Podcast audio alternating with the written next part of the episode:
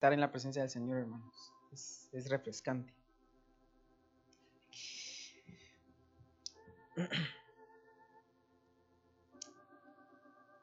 Quiero que me acompañen a Lucas capítulo 1, versículo 17.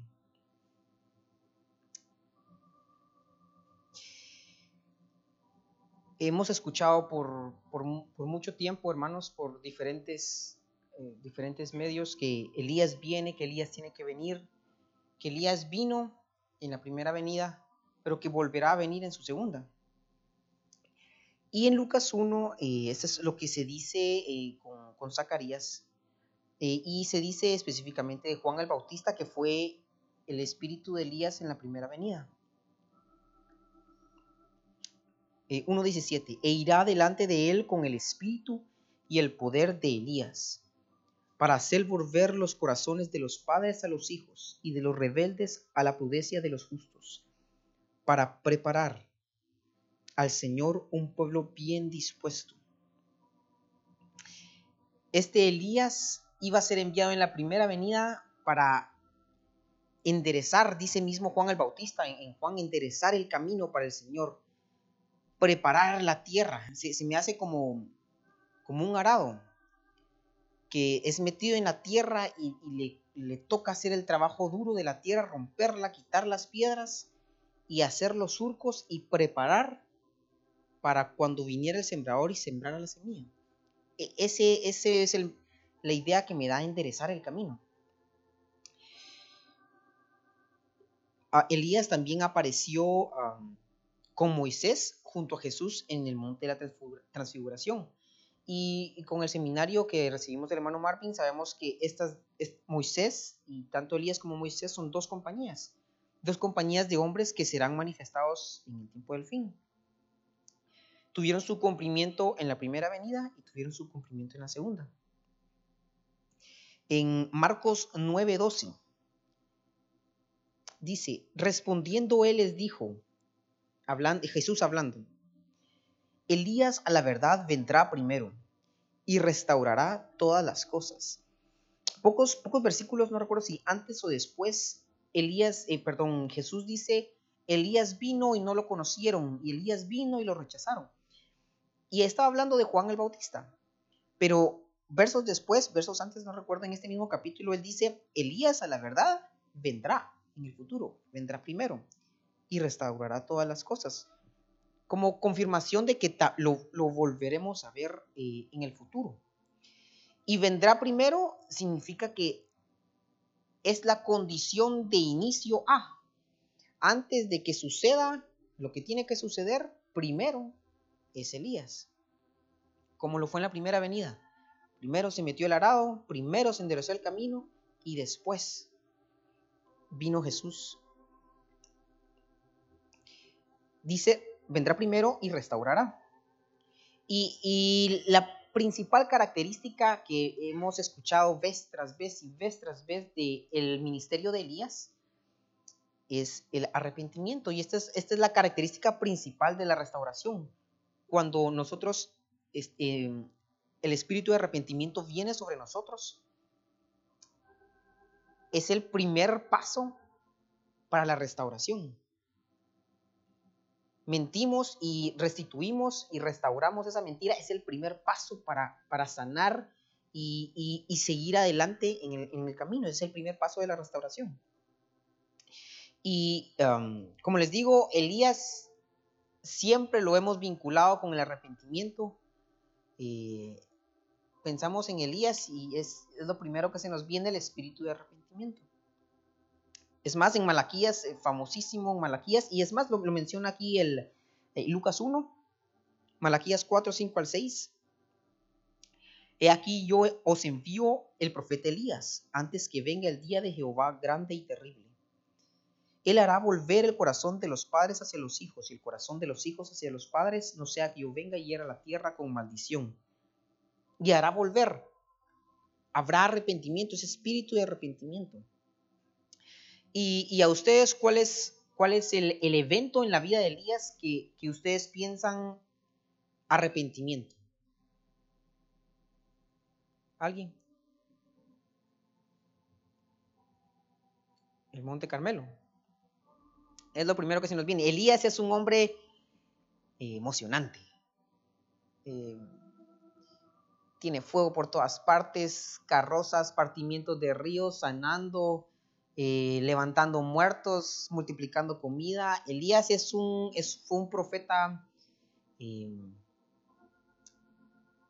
bastante de, que, que, que, vemos y qué emocionante fue su vida. Em, a propósito, Eliseo tenía la doble porción y, y no, no, a veces sentimos como que Elías era, era más que Eliseo. Eliseo tenía la doble porción. Imagínense eso, hermanos. A veces es como un paréntesis, pero imagínense, él tenía la doble porción que tenía Elías. Pero como les digo, este hombre está lleno de episodios impactantes en su vida. O sea, él vio eh, tantas cosas sobrenaturales, él no murió. E, este es un profeta sacado de, o sea, es, de, en los libros de hoy, de los cómics, de ahí, o sea, sacaba fuego de los cielos y que traía caballos y carrozas y, era, eran cosas... Y el evento del Monte Carmelo es, es uno de estos eventos. ¿Y, por qué mm, eh, surgió eh, este, esos pensamientos en, mi mente y, el Señor me, guiando a esto? El, hermano Marvin mencionó en, el seminario a Elías, pero lo mencionó así de, de, pasadita. Y mencionó que antes que comiencen los tres años iba a iniciar el ministerio de Elías. Y mencionó que en la iglesia estaba la alabanza a Baal y que debía haber una restauración. Y, me, pareció, me, pareció extraño cómo, eh, eh, como no até en ese momento porque estábamos hablando, no recuerdo de qué, pero de repente habló de, Elías y de repente dejó de hablar de Elías y no, no dijo más de él y solo mencionó eso. Pero nunca había pensado en Elías relacionado con la alabanza. Y él estaba hablando de Apocalipsis 4. Y en Apocalipsis 4 eh, acaba de terminar. A propósito, ¿cómo van con la memorización? Ya, vamos a empezar. Apocalipsis 4 acaba de terminar los mensajes a la iglesia, a las iglesias, y el, el hermano Marvin mencionaba que después del capítulo 4, capítulo 4 en adelante, es todo lo que sucede en el fin. Es como, bueno, después de esto miré y la puerta abierta en los cielos y oí una voz como de trompeta y empieza a dar, y después de esto están los sellos, están los rollos, están eh, los caballos, están los sellados, las trompetas y todo lo que viene después eh, en el fin. Pero lo primero que menciona, y no sé si sus Biblias tienen títulos, dice la adoración celestial, es lo primerito que menciona del fin. Y en ese contexto fue que él mencionó a Elías.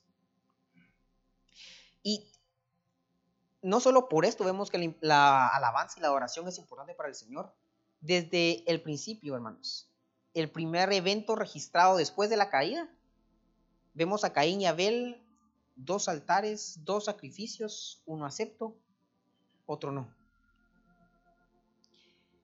Y con Elías, aquí en el Carmelo, volvemos a ver otros dos altares. Y quiero que vayamos ahí. Si tienen sus Biblias, eh, acompáñenme. Y si no, tráiganlas. Eh, Primera Reyes 18, en el versículo 20. Vamos a leer buena parte de este capítulo. Hay algo diferente de, leer la Biblia ahí y leer la Biblia aquí.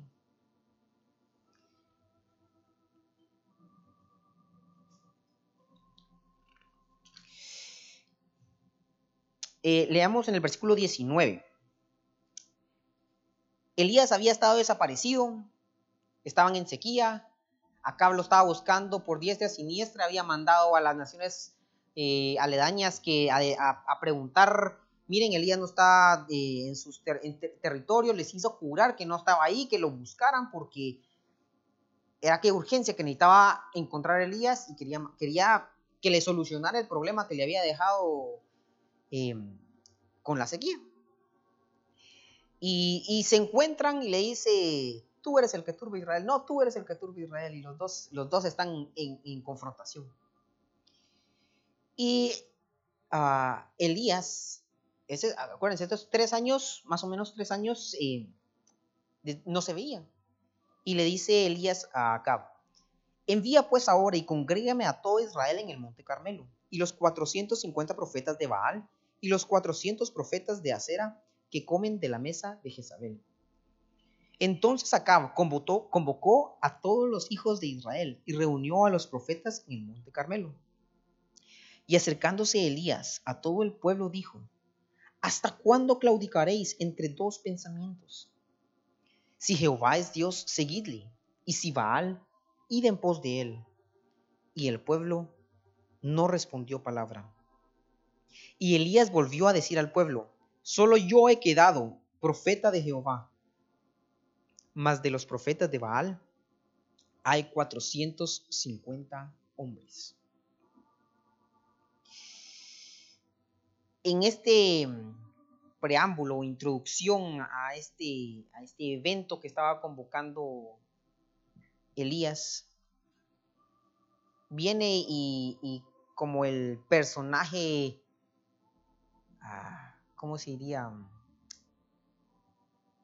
Radical o el personaje, sí, el personaje radical que era, eh, no inicia buenas noches a todo Israel, nos alegramos de que estén reunidos. como Jesús cuando le dice a Nicodemo, ten de ser de nuevo, de un solo al grano. ¿Hasta cuándo claudicaréis vosotros entre dos pensamientos? ¿Hasta cuándo vacilaréis entre dos opiniones? En, inglés dice, ¿hasta cuándo os detendréis entre dos, dos opiniones? Él iba al grano de un solo. ¿Por qué están, por qué están en, en, la, en, en la cerca?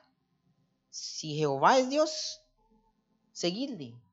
Vayan tras Él, corran tras Él.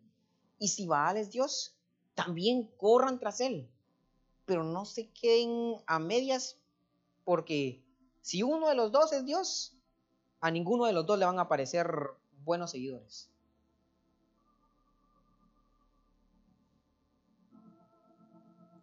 Esto viene otra vez a lo que el Señor en Apocalipsis dice que al tibio Él lo vomitará de su boca. Estaban, estaban en la brecha, estaban no en la brecha, estaban en la cerca ni de aquí, ni de allá, ni de, ¿cómo es el dicho? Ni, ni Jerez, ni la frontera, ni ninguno de los dos.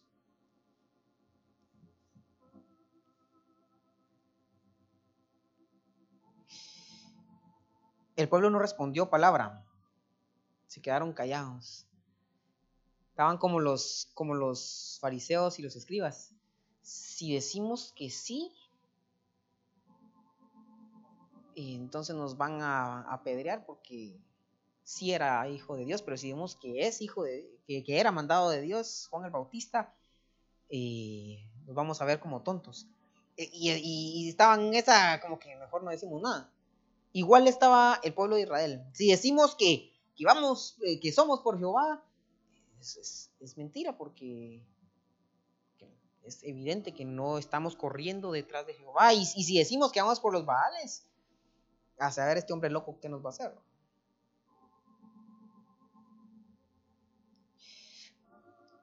Continuamos en el, en el versículo 23.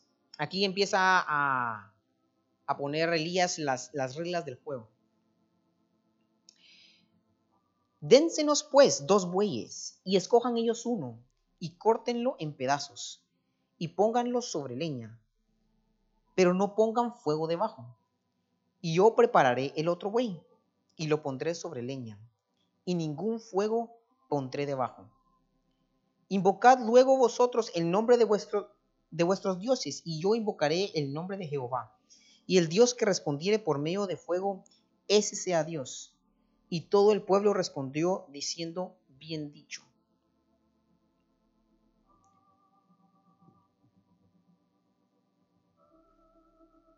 Perdón, antes que sigamos. Tienen frío, hermanos. Yo, tengo bastante frío, así que pueden bajar un poquito de... No sé si son los nervios o qué, pero sí tengo bastante frío aquí. Sí, le pueden bajar un poquito. Gracias. Entonces, estamos en la preparación, las reglas del juego. Les dice Elías, estas son las cosas que se valen. A, los dos se nos va a dar un buey. No importa cuál buey, no vamos a hacer, no vamos a hacer trampa aquí. Ustedes escojan uno, yo voy a agarrar el que queda. Aquí hay leña para ustedes, aquí hay leña para mí. Pero eso sí, nadie pone, nadie trae fósforos, nadie trae, nadie trae, nadie hace trampa. Aquí, y, estoy segurísimo que Elías, mientras ellos estaban preparando su altar, ahí estaba encima de ellos viendo que no hicieran trampa. Em, no podían poner fuego. Porque la, razón, eh, ahí, estaba, ahí estaban em, eh, determinando cuál era eh, la condición de ganar. Me gustan muchísimo los juegos de mesa y, siempre dicen mis hermanos que cuando yo, yo explico un juego de mesa, me hago, me hago, me hago bolas. Que, eh, no explico ni cómo terminan, quién gana más puntos, eh, ni, ni cómo, cómo, pierdo puntos, me hago bolas. Pero aquí Elías se los estaba diciendo claro y pelado, estas son las cosas que se pueden y esto tiene que suceder y el que al que le suceda, ese es el, ese es el que gana. Ambos invocarían a su Dios. Y esta palabra invocar, no sé por qué este, eh, no sé si alguna vez se han dado cuenta ustedes que han cantado un coro eh, mal por, por mucho tiempo y en eso miran la letra y eso no es lo que decía. Con esta palabra mm, tal vez me sucedió algo, algo parecido invocar tal vez, uno no se pone mucho a pensar, pero invocar se me hacía como, eh, hermanos, vamos a invocar al Señor, se me hacía como vamos a cantar, vamos a, vamos a alabar al Señor. Eh, tal vez de niño esas eran las, el pensamiento que yo tenía cuando decían invocar al Señor, vamos a cantar, eso es, para mí ese era el sinónimo. Pero ¿qué es invocar? Y, es más, es más eh, uno le capta más rápido cuando uno le dicen eh, invocar un espíritu. Y, tiene una connotación eh, negativa cuando uno le dice, vamos, se invocó un espíritu. Em, no, es, no, es, no es muy bonito usualmente lo que pensamos con eso. Pero que invocar lo que ellos iban a hacer es, vamos a llamar. Cada uno va a llamar a su Dios. Y eso es lo que está haciendo. Y eso es lo que nosotros hacemos cuando estamos alabando. Estamos invocando el nombre del Señor y estamos llamando a nuestro Dios.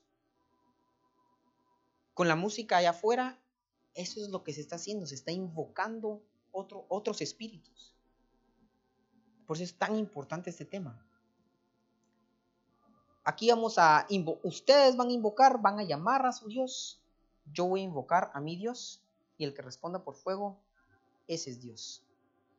Y el pueblo dijo, cheque, nos parece, buena idea, buena idea, hagamos eso. Como que si, como que si era así como que, ah, sí, sí, tiene, tiene, tiene sentido.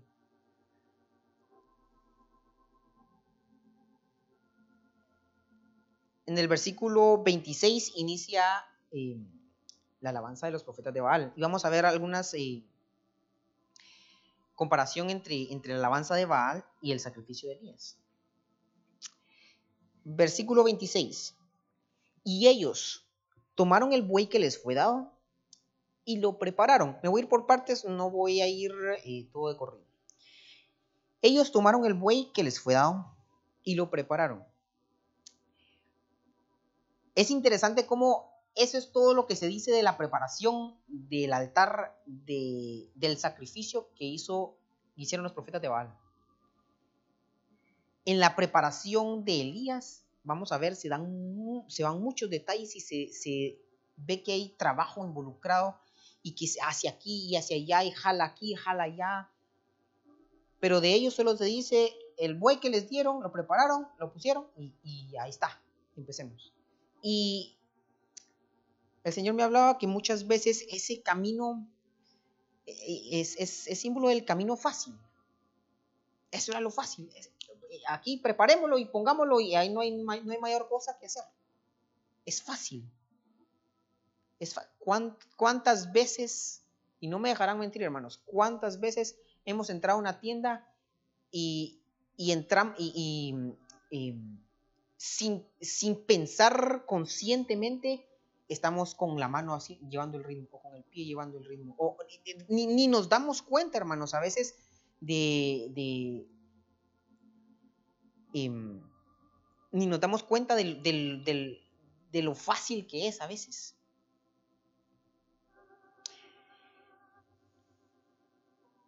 Seguimos, e invocaron el nombre de Baal desde la mañana hasta el mediodía. Más adelante en el versículo 29 dice, pasó el mediodía y ellos siguieron gritando frenéticamente hasta la hora de ofrecerse el sacrificio. Esa hora más o menos era las 3 de la tarde. Y a esa hora fue la hora que Elías eh, tomó el, control. Pero ellos estuvieron intentando desde la mañana hasta las 3 de la tarde. Imagínense, eso de haber sido cansado, hermanos. Cansado. Eran 450 profetas. Em, y obviamente cuando, cuando, pensamos en 450 a uno, eh, Elías no era muy popular. O sea, aquí eran 450 en contra de uno. El equipo A era 450, el equipo B era 1. No era nada popular. Y vienen todos los profetas de Baal y toman desde la mañana que, digamos que desayunaron y, mientras estaban juntando el pueblo y todo, que iniciaron a las 9 de la mañana. Bien se tardaron 9, 10, 11, 12, 1, 2, 3, 5, 6 horas intentando, invocando a su Dios. Muchas veces eso sucede con la alabanza de Baal es persistente, es persistente y no se va, no se va. Es persistente.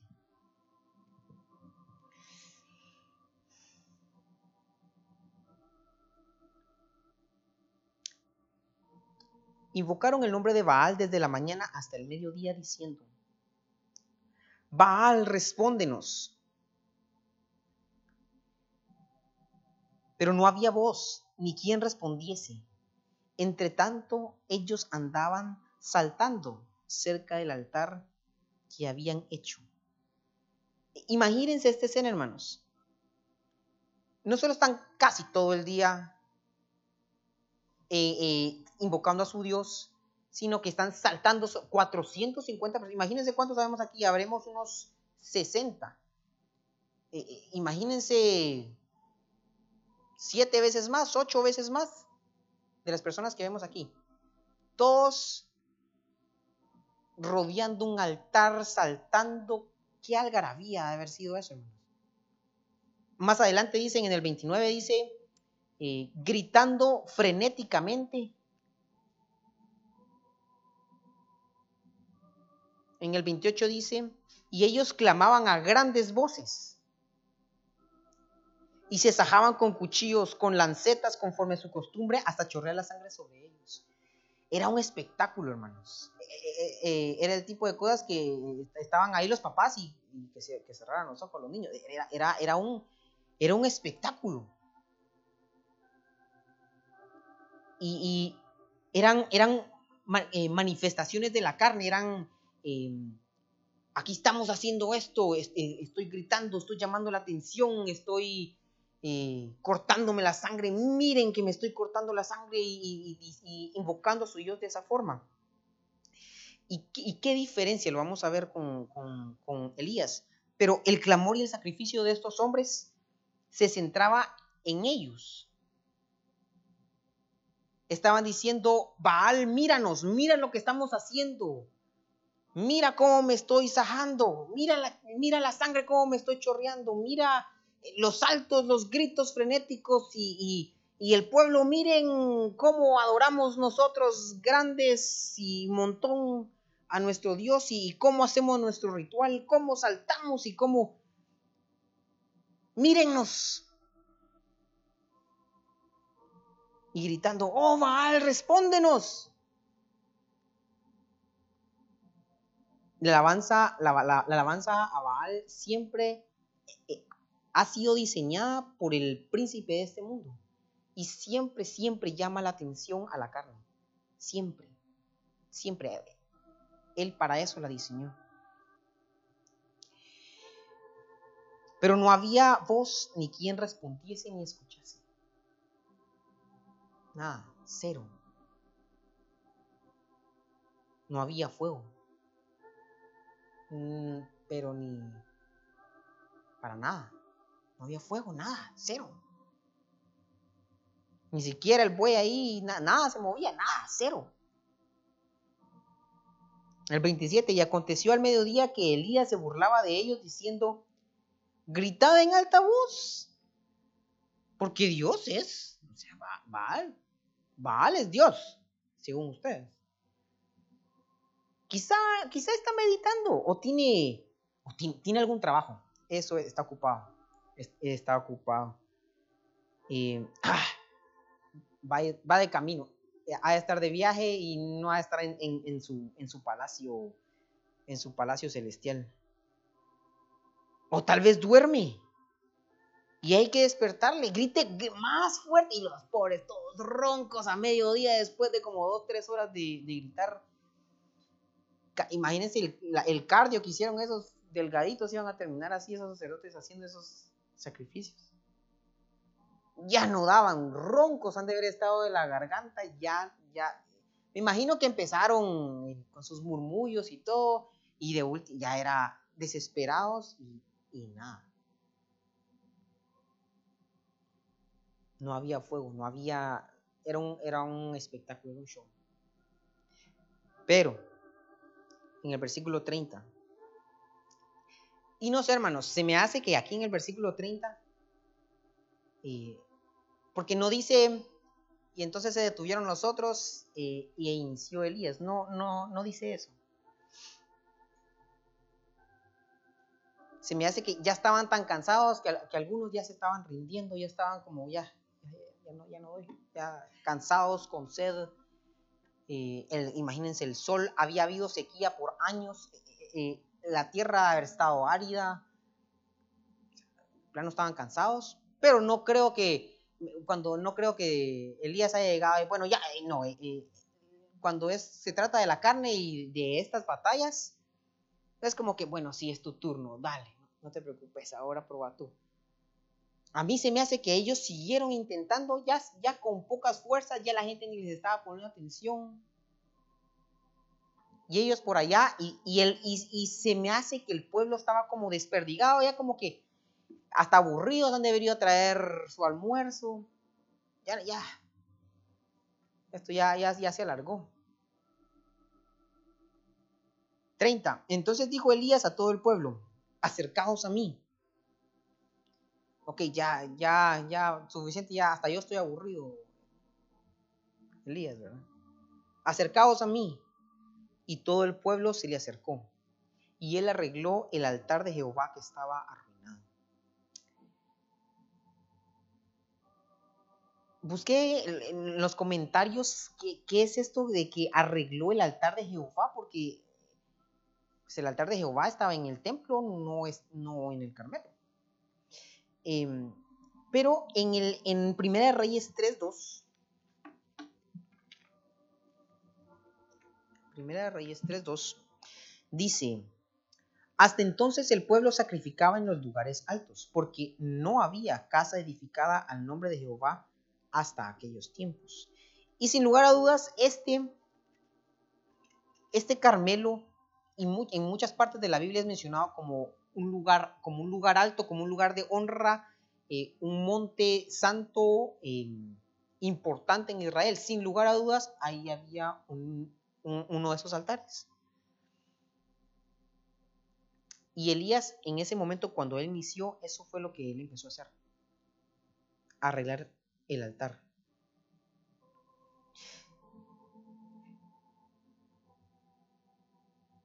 Y como vemos el contraste con los profetas de Baal, para ellos fue, preparamos el buey y empezamos. Él no. Vamos a preparar, vamos a arreglar, va a poner aquí, dice eh, que, que, tuvo que jalar piedras, tuvo que hacer esto, hizo una zanja, ahorita lo vamos a ver. Y, y miraba cómo este era un símbolo del tabernáculo de David. Y el tabernáculo de David es esa morada eterna de Dios, que es alabanza y oración que brotan de una vida consagrada. Esa es definición de, instituto. El tabernáculo de David es la morada eterna de Dios, que es alabanza y oración que brotan de una vida consagrada. Son, son, aquellos que han entrado en una relación íntima con el Señor y han reconstruido ese tabernáculo caído. Y eso era lo que él estaba haciendo ahí. Él estaba reconstruyendo el tabernáculo. Y, esta, reconstrucción, reconstrucción del tabernáculo eh,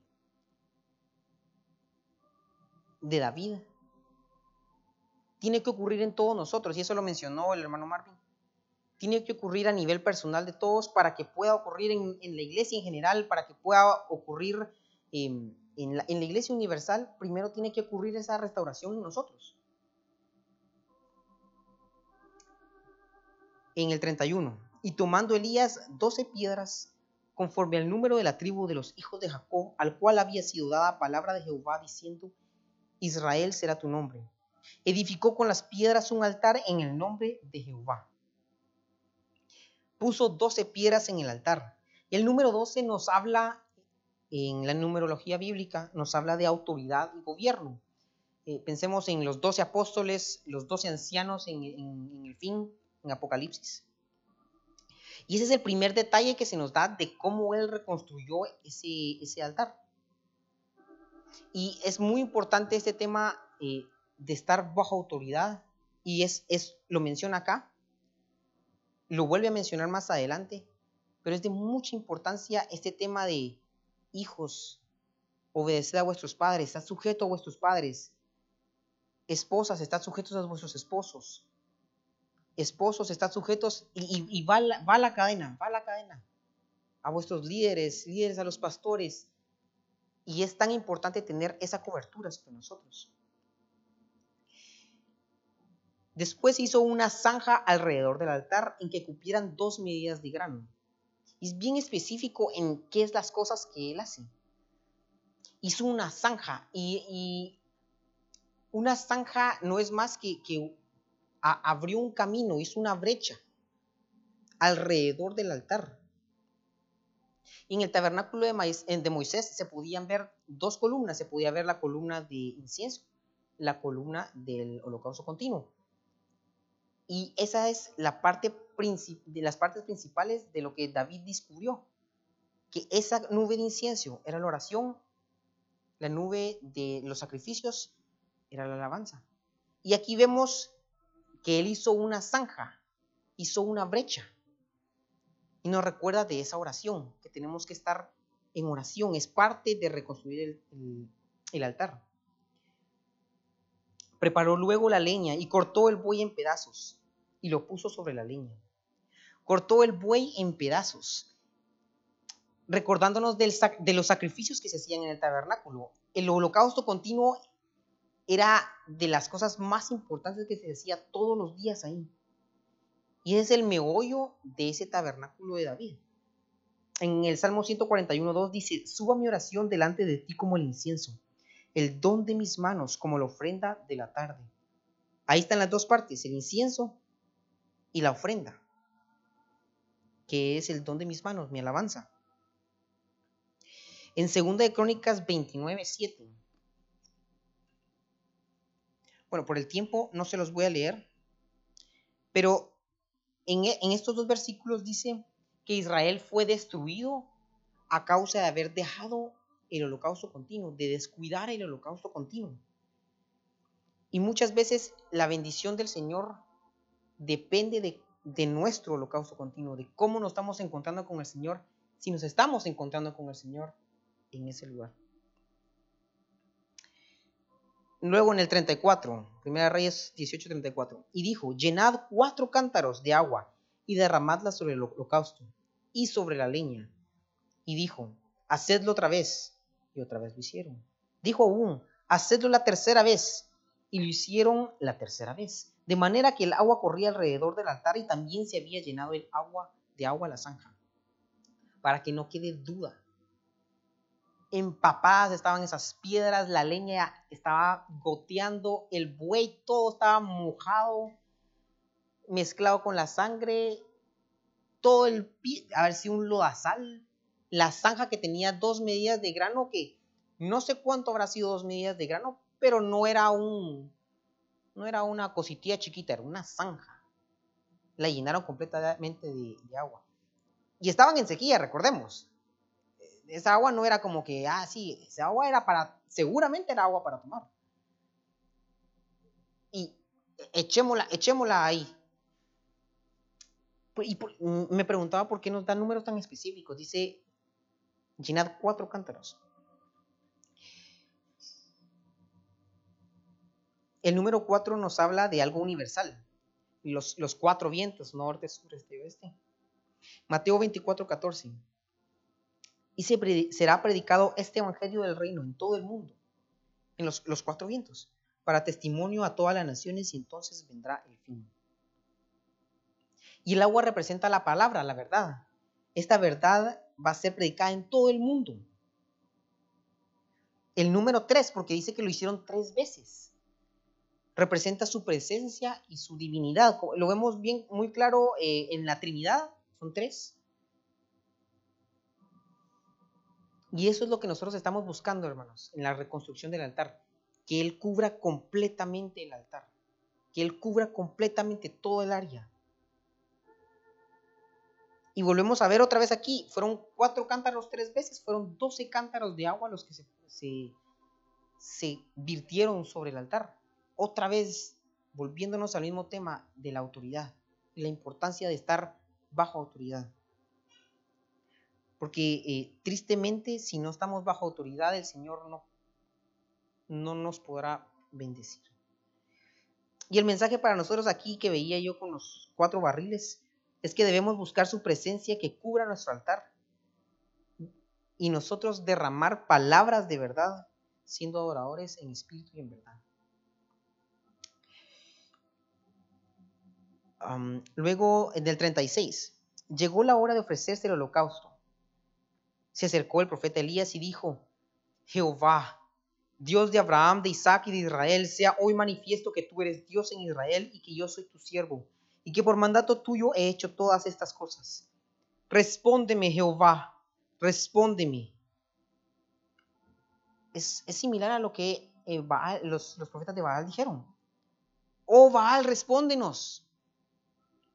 Pero la diferencia aquí Miren lo que él dice, respóndeme Jehová, respóndeme, para que conozca este pueblo que tú, oh Jehová, eres el Dios, y que tú vuelves a ti el corazón de ellos. La gran diferencia es que esta adoración, esta alabanza que él estaba dándole al Señor, era dirigiendo al pueblo y dirigida hacia el Señor al pueblo, los ojos del pueblo no estaban siendo dirigidos hacia él, no estaban siendo dirigidos a, miren Elías y, la gran cosa que voy a hacer, él los estaba dirigiendo con su alabanza para que este pueblo mire que tú, Jehová, eres el Dios. Entonces, entonces cayó fuego de Jehová y consumió el holocausto, la leña, las piedras y el polvo y aún lamió el agua que estaba en la zanja. Todo. Lo consumió todo. El Señor fue atraído de tal forma por esa alabanza dirigida hacia Él. Y Elías no tardó, no tardó ni, ni cinco minutos en hacer esta oración, hermanos. ¿Cuánto nos tardamos en leer eso? Pero fueron palabras ungidas.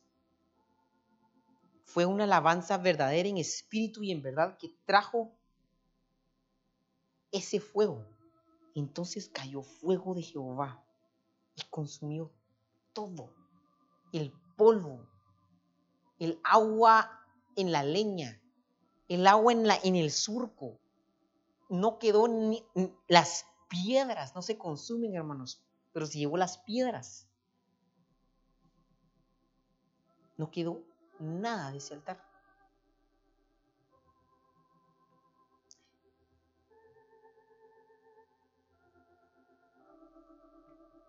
Versículo 39. Viéndolo todo el pueblo, se postraron y dijeron, Jehová es el Dios, Jehová es el Dios. Hermanos, qué espíritu de arrepentimiento el que cayó sobre ese pueblo en ese momento. Y eso es lo que la alabanza ungida y la música correcta hacen siempre, hermanos. Traen el espíritu de arrepentimiento. El hermano Marvin nos ha dicho que vendrá el tiempo cuando el mundo ya no querrá ser entretenido con la música rock, ya no querrá ser entretenido con, canciones cristianas románticas, con, con cosas almáticas. Ellos querrán la verdadera presencia del Señor en esa música. Querrán encontrarse con Dios y, buscarán eso estaremos preparados, hermanos, estaremos, seremos nosotros partícipes en eso. Después de, esta confrontación y de esta gran victoria que el Señor le, le dio a Elías y mostró a su pueblo que Él era Jehová, Dios, inmediatamente después llovió. Hubo bendición, en los cielos se abrieron sobre Israel.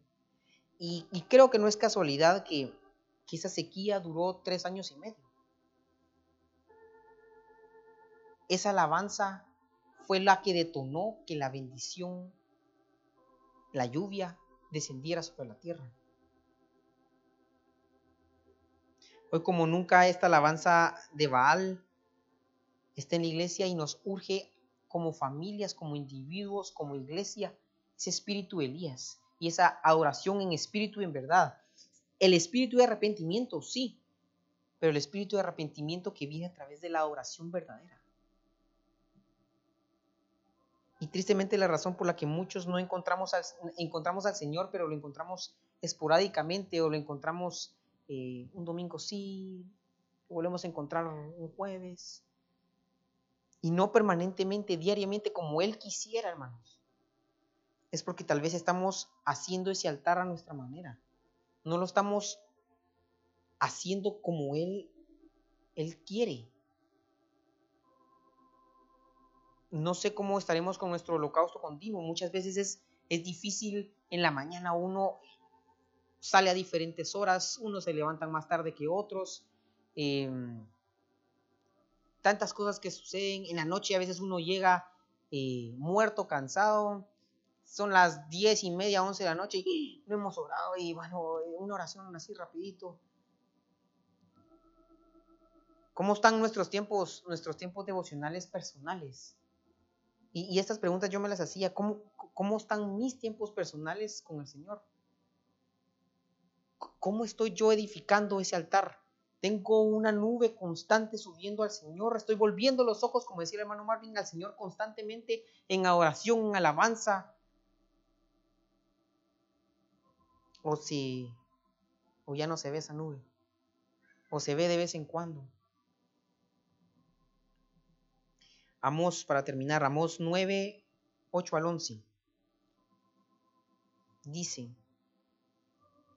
es, curioso, hermanos, que aquí en Amos mencione el monte Carmelo y menciona que nadie podrá esconderse de la presencia del Señor. Está hablando de eso. Y menciona, ni aunque suban al Carmelo, ni aunque se escondan en, en, ninguna parte, yo los voy a encontrar y habrá un juicio. Y será probada la alabanza de Baal, la alabanza verdadera en espíritu y en verdad. En el versículo 8 dice, He aquí los ojos de Jehová el Señor están contra el reino pecador, y yo lo asolaré de la faz de la tierra, mas no destruiré del todo la casa de Jacob, dice Jehová, porque he aquí yo mandaré y haré que la casa de Israel sea zarandeada entre todas las naciones como se zarandea el grano en una criba, y no cae un granito en la tierra. A espada morirán todos los pecadores de mi pueblo que dicen, no se acercará ni nos alcanzará el mal. Hermanos, eh, no, aquí no está hablando del mundo, está hablando de Israel. Haré que la casa de Israel sea zarandeada entre todas las naciones. Y muchas veces agarramos esos versículos y, sí, a Israel eh, le va a tocar duro, y, hermanos, pero la purificación y la limpieza de este mundo empezará por su casa. Y será zarandeado, hermanos.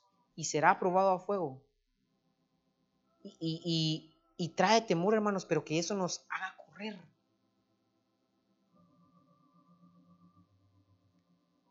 En aquel día yo levantaré el tabernáculo caído de David y cerraré sus portillos y levantaré sus ruinas y lo edificaré como en el tiempo pasado. En aquel día, esos que hayan reconstruido el tabernáculo de David serán parte, tabernáculo de David en sus vidas personales. Serán parte de esta restauración, de esta, de esta gloriosa restauración que el Señor tiene para ese remanente. El hermano Marvin también en el seminario dijo, Dios se manifestará a través de aquellos que se lo permitan. Dios se manifestará a través de los que le abran la puerta, de los que permitan y hagan las cosas a la manera de Dios, no a la manera propia ni, como caiga, y, ah, salió así? Sino que como David preparemos esa morada para el Señor todos los días. Que no demos sueño a nuestros ojos, no demos adormecimiento en nuestros párpados. Es tan fácil, hermanos, llegar tan, como les digo, llegar tarde de noche y eh, nosotros teníamos en, la familia eh, un hermano, no les voy a decir quién, eh, íbamos a hacer a veces el devocional, ya era un poquito tarde, y, el pobre estaba, lo paraban y, lo, hacían que, se despertara. Y, a veces hasta, hasta risa nos daba que, empezaba el coro y, se quedaba dormido. Eh, es, eh, em, es, importante que nuestros hijos participen en esos eventos, hermanos. Eh, si, está, si nuestros hijos están dormidos, ya para cuando estamos haciendo el devocional, ya no son parte de esa bendición.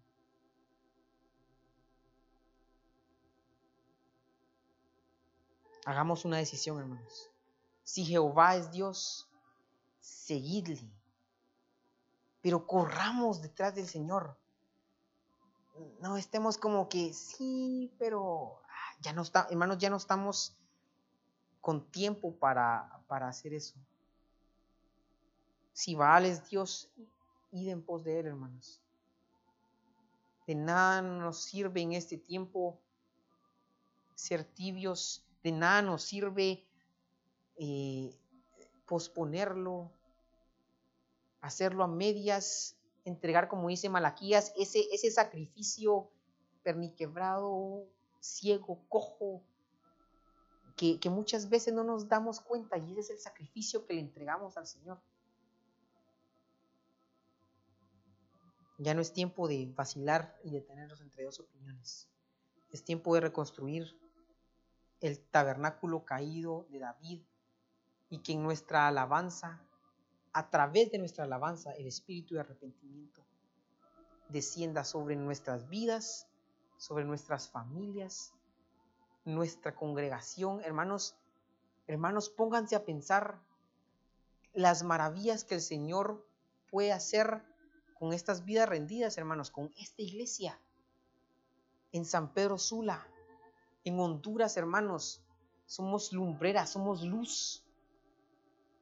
¿Qué vamos a hacer? ¿Qué vamos a hacer? Pongámonos de pie.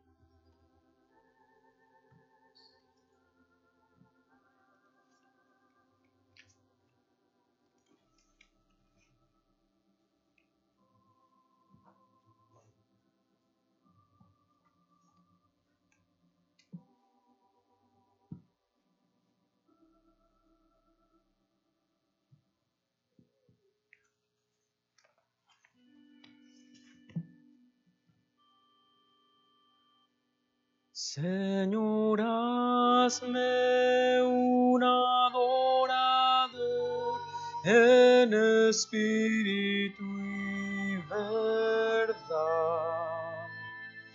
para entrar a tu presencia y derramarme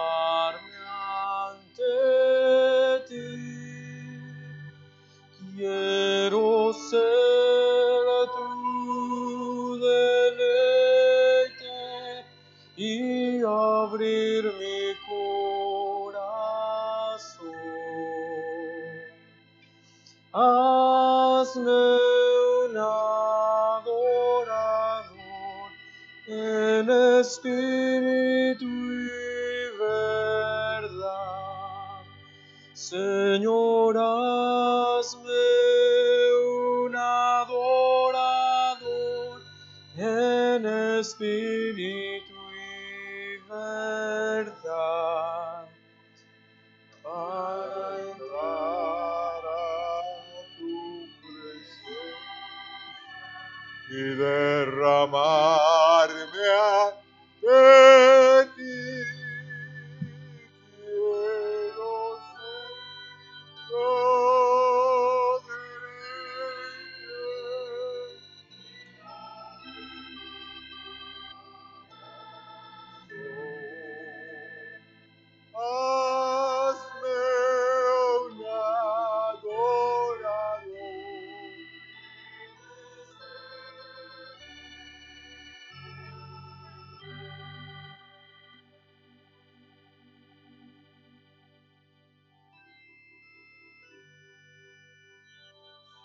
¿Dónde están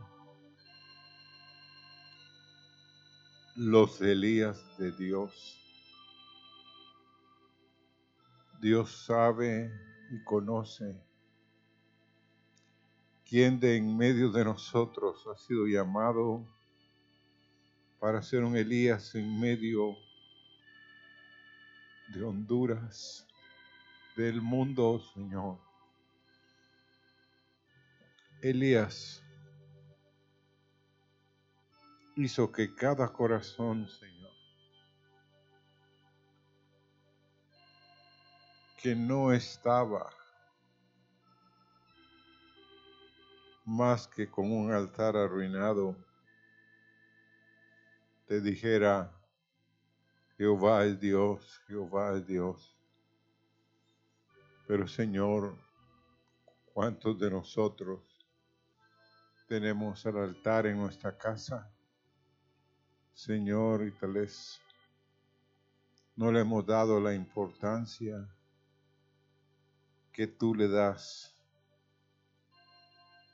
Señor, que traigamos fuego, que traigamos agua también.